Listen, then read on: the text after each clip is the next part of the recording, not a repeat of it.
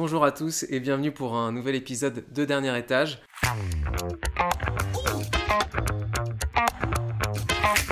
Alors cette année 2023 euh, s'est terminée de façon compliquée, on va pas se mentir, les délais de vente se sont euh, allongés. Déménager pour euh, gagner 4 mètres carrés, je, je, vois pas l'intérêt. Le volume de vente a quand même, je pense, baissé de 20 à 30% par rapport à l'année 2021 ou à l'année même 2022. Mais la location en ce moment c'est très tendu. Je sais pas si vous vous rendez compte, non mais en fait le truc il est pas possible, qu'on peut pas attendre 30 ans. Après je pense que c'était nécessaire parce qu'on avait atteint des prix au mètre carré, notamment à Paris, qui étaient complètement délirants. Moi je crois en cette année 2024. J'ai décidé dans cet épisode de vous parler un peu de la fin d'année 2023 en immobilier, avec ce qui s'est passé, de faire aussi un, un, bilan et surtout se projeter sur 2024 avec les nouvelles pistes que je vais pouvoir vous donner en immobilier.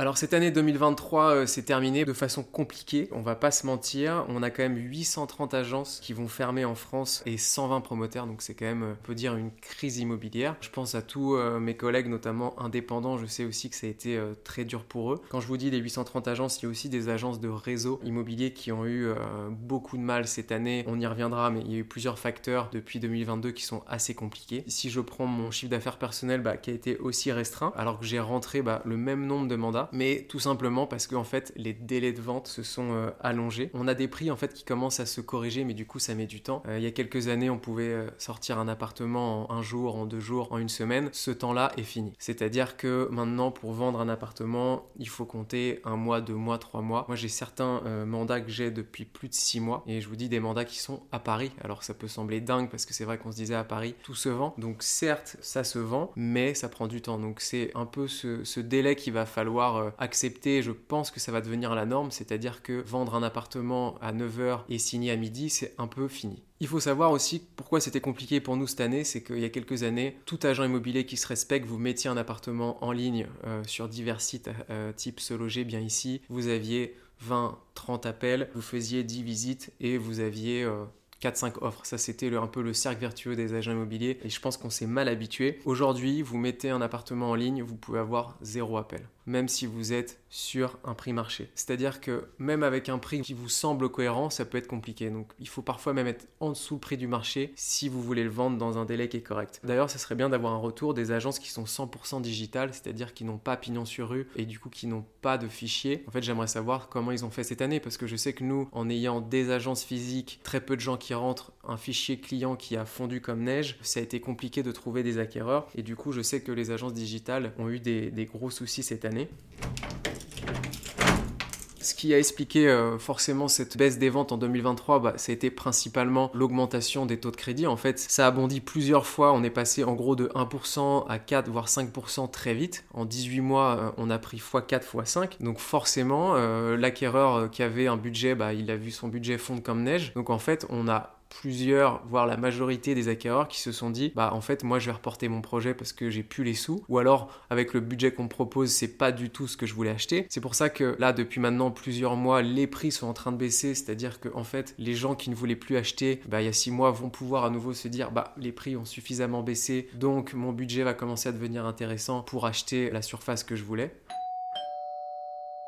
Parce que c'est vrai, moi je comprends les gens, c'est-à-dire que déménager pour euh, gagner 4 mètres carrés, euh, je, je vois pas l'intérêt. Et en fait, je pense que plusieurs personnes se sont dit, bah moi en fait euh, à Paris, pour gagner 4 mètres carrés, je reste chez moi. Ou alors, j'en avais parlé dans un précédent podcast, bah je vais partir en location pour avoir un peu plus grand et puis je laisse tomber l'achat, je verrai plus tard. Ça c'est vrai que c'était une donnée qui a été réelle et c'est d'ailleurs pour ça j'avais fait un épisode, mais la location en ce moment c'est très tendu. Vous avez parfois, je fais un parallèle, mais sur une location, on peut avoir en ce moment plus de 100 appels pour un studio à Paris.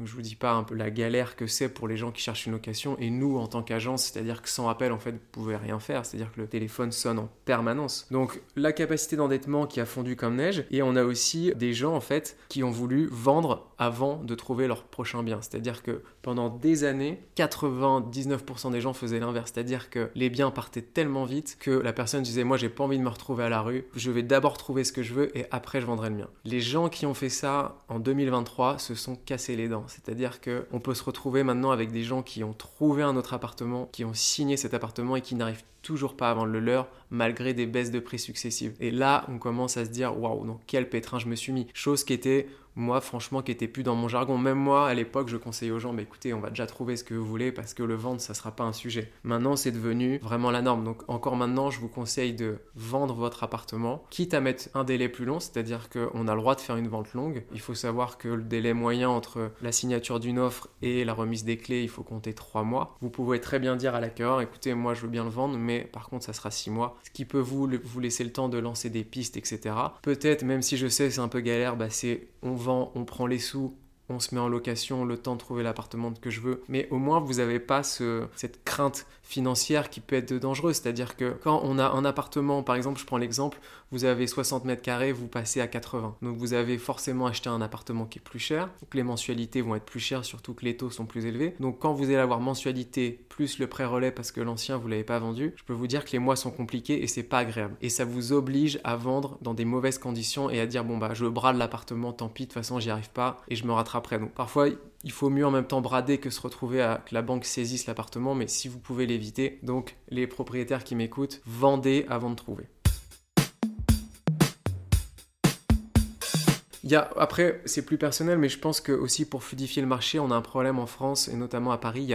Énormément de lois en fait qui crispent le marché. C'est-à-dire que vous allez acheter un appartement, vous allez le mettre en location. Ah bah attention, il y a l'encadrement des loyers, donc ça y est, vous pouvez pas louer comme vous voulez. Airbnb, on peut dire ce qu'on veut, mais ça permettait quand même à des jeunes qui disent bon bah moi je vais euh, pouvoir louer mon appartement sur Airbnb, ça va me faire un peu de sous. Attention, on a un nombre de jours à respecter. Et maintenant, pour toutes les personnes qui ont acheté une résidence secondaire en disant bah moi j'y suis pas, je vais le louer. Ah bah non, maintenant c'est interdit. Donc en fait, à chaque fois qu'il y a un truc sympa, je, je, je critique pas le gouvernement, mais il y a quand même beaucoup d'interdiction Et c'est aussi pour tous les promoteurs, quand je disais euh, euh, au début de ce podcast, il y a 120 promoteurs qui se sont euh, écroulés. C'est aussi toutes les normes de construction qui sont hyper compliquées. Et donc tout ça fait que, en fait, ça a bloqué un peu le marché. On a forcément, j'en avais déjà parlé, une autre problématique qu'il y a eu cette année qui prend encore plus d'ampleur dans les mois qui viennent, c'est ce fameux DPE, diagnostic de performance énergétique, où en fait, en étant honnête, vous avez un appartement en DPEG. Si le prix est pas attractif du tout, vous n'aurez pas un appel, il se vendra pas. Donc je pense qu'il y a aussi, j'en avais parlé dans un précédent euh, épisode, il faut relativiser avec ça, c'est-à-dire qu'il y a des travaux de rénovation qui sont possibles. Non, tous les G ne sont pas des passoires énergétiques. La façon de le calculer est parfois problématique. Donc moi je pense qu'il faut pas avoir peur de s'engager sur un appartement à partir du moment où on peut faire des travaux. Mais c'est vrai que tout ça a fait en fait que 2023 a été compliqué et je pense qu'on n'a pas encore les chiffres, mais le volume de vente a quand même, je pense, baissé de 20 à 30% par rapport à l'année 2021 euh, ou à l'année même 2022. Donc je dirais une, année 2023 en demi-teinte. Après, je pense que c'était nécessaire parce qu'on avait atteint des prix au mètre carré, notamment à Paris, qui étaient complètement délirants pour des quartiers, je pense, où c'était pas possible. C'était devenu de plus en plus compliqué pour des Parisiens, même des Parisiens qui gagnent très bien leur vie, de se loger à Paris. Donc en fait, le problème il est là. C'est-à-dire qu'à Paris, il suffit pas de gagner bien sa vie pour pouvoir acheter il faut très bien gagner sa vie pour pouvoir être propriétaire à Paris. Et je trouvais que le rapport prix au mètre carré qualité de vie, on s'y retrouvait pas en fait, en étant tout à fait honnête. Donc je trouve qu'on arrive à nouveau sur des prix qui sont plus cohérents, avec des taux qui, je pense aussi, on en reparlera parce que dans les prochains mois, je vais recevoir un courtier en prêt immobilier qui pourra nous expliquer un peu lui ce qu'il pense euh, du marché. Mais voilà, avec des taux qui sont plus classiques et donc un confort en fait pour l'acquéreur. Donc maintenant, on va se tourner vers 2024 et je pense que moi, je crois en cette année 2024. Euh, Déjà pour les pistes un peu de sortie de crise, parce que c'est vrai que là, on est quand même dans une crise, il va y avoir l'allongement du taux de crédit à 27 ans pour des appartements en fait avec travaux. Si le montant en fait total des travaux dépasse 10%, on va pouvoir passer à 27 ans, ce qui est quand même une bonne nouvelle. On a aussi le réexamen de tous les dossiers bancaires qui avaient été refusés. C'est vrai que moi, pendant euh, des années, nous, on faisait toujours vérifier le financement par un courtier. Dans 100% des cas, c'était oui, c'est accepté, on passe à la suite, oui, c'est accepté, on passe à la suite. Depuis le mois de juin, c'est non, c'est refusé, non, c'est refusé, non, c'est refusé. Donc en fait, il va y avoir à nouveau euh, des conditions qui vont être revues pour assouplir un peu l'obtention du crédit, parce que c'est principalement ça qui bloque en fait les acquisitions immobilières, c'est-à-dire que votre prêt est refusé. Donc euh, c'est peut-être le moment pour tous les gens qui ont eu un refus de crédit bah, de pouvoir euh, rebalancer euh, son dossier aux banques afin de peut-être avoir une bonne nouvelle.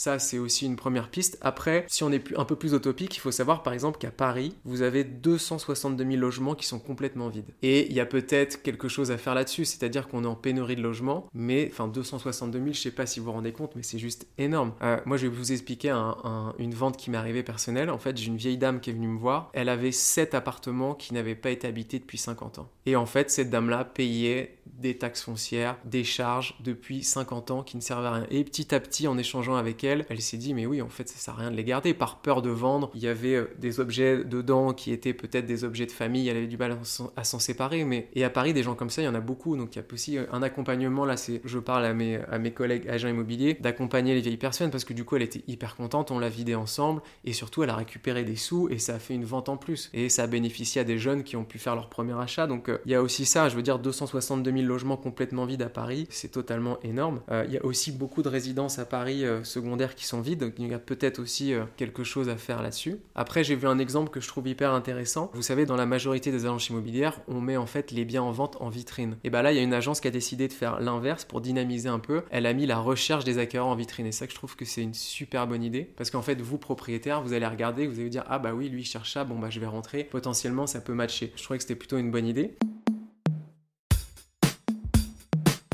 Après, au niveau du gouvernement, bah, il y a le prêt à taux zéro qui est reconduit jusqu'en 2027. C'est un dispositif qui permet de vous prêter de l'argent à taux zéro. Alors, ça, concerne seulement les revenus modestes intermédiaires, mais c'est très bien. C'est pour acquérir en fait sa résidence principale. Euh, donc, c'est pas mal parce que quand on, emprunte euh, en ce moment aux alentours de 4% et que là, vous pouvez avoir un prêt à 0%, c'est quand même euh, hyper intéressant.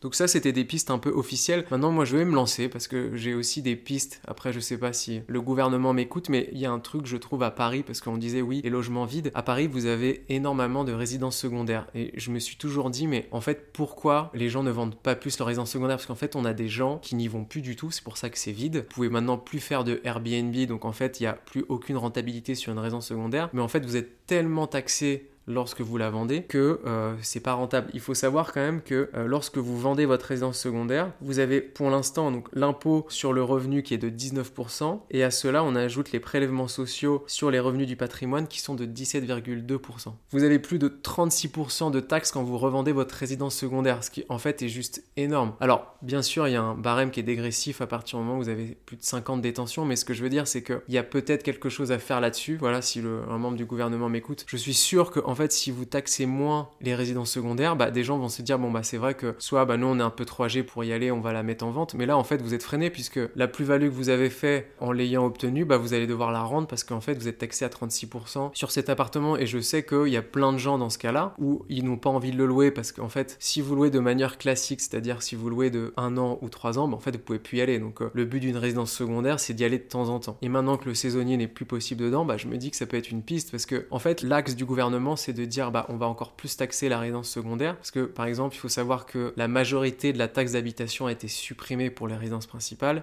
mais par contre, ils l'ont augmenté pour tous ceux qui ont des résidences secondaires. Et pour ma part, après c'est très personnel ce que je dis, mais je pense pas que ce soit la bonne idée de taxer encore plus, encore plus. Je, suis pas sûr que ça fluidifie le marché, c'est-à-dire que, après c'est tout bête, mais si on te dit, bah voilà, si tu vends, euh, tu seras moins taxé, bah les gens vont se dire, ok, j'y vais. Alors que c'est, attention, si tu vends, tu vas te prendre ça, bah on va, je la garde. En fait, si vous voulez, à partir du moment où on a une résidence secondaire, c'est qu'on n'est pas dans un besoin énorme de se reloger. Donc en fait, s'il y a aucun intérêt à vendre, bah voilà, ça va faire comme j'ai dit précédemment, 262 000 logements vides à Paris de gens qui attendent. Alors que si on leur dit, ben voilà, là ça vient de baisser, bah pourquoi pas? Pour vraiment avoir zéro taxation sur la plus-value pour une résidence secondaire, il faut attendre 30 ans. Alors moi j'ai 34 ans bientôt, donc si vous voulez, voilà, c'est-à-dire que j'aurais dû l'acheter à mes 4 ans pour pouvoir la revendre. Pas si vous vous rendez compte, non mais en fait le truc il est pas possible, quoi. on peut pas attendre 30 ans, 30 ans on a, on a eu 1000 vies dans 30 ans, donc ça je trouve que c'est une piste à évoquer.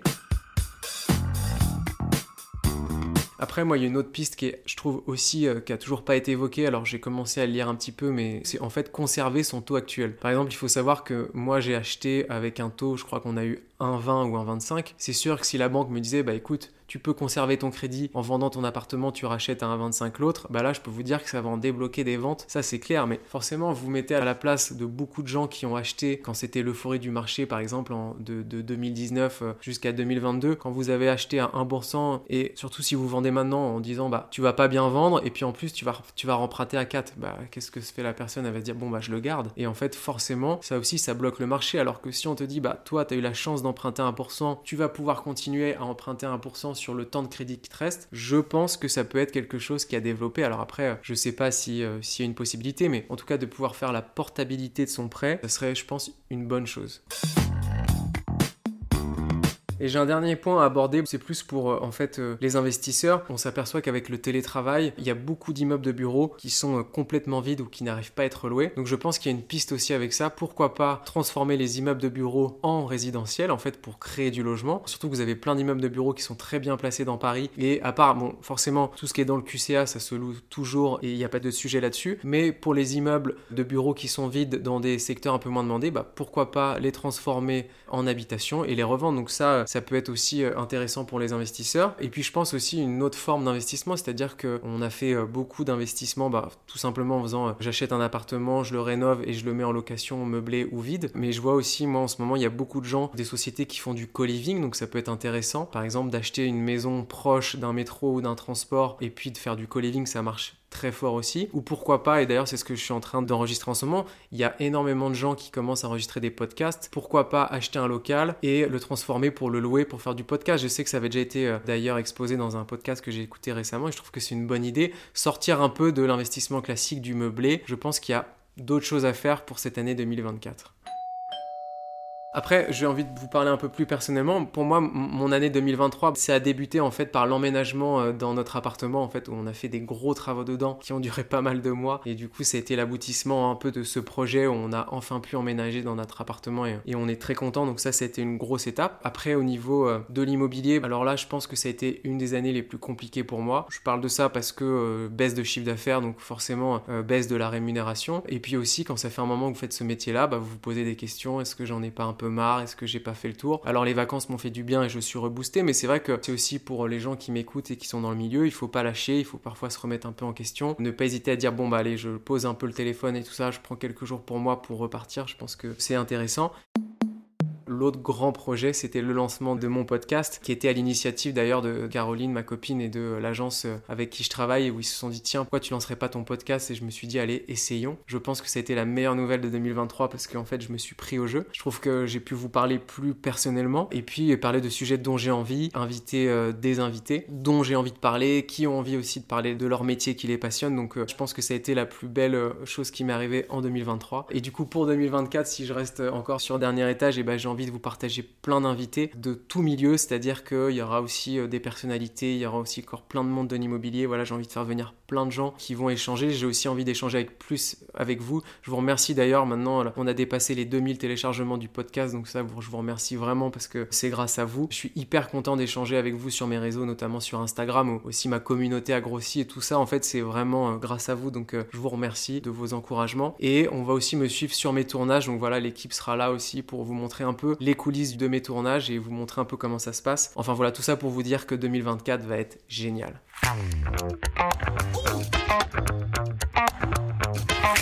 Voilà, l'épisode se termine, donc je voulais euh, bah, vous souhaiter à tous une très belle année 2024, que vos projets se concrétisent. Si c'est des projets IMO, et eh ben écoutez, je vous souhaite vraiment plein de bonheur dans votre nouvel appartement. N'hésitez pas, si vous avez des questions, toujours je serai là pour vous, pour vous accompagner. Et puis bah, bah moi je vous dis à très vite pour un nouvel épisode de Dernier Étage.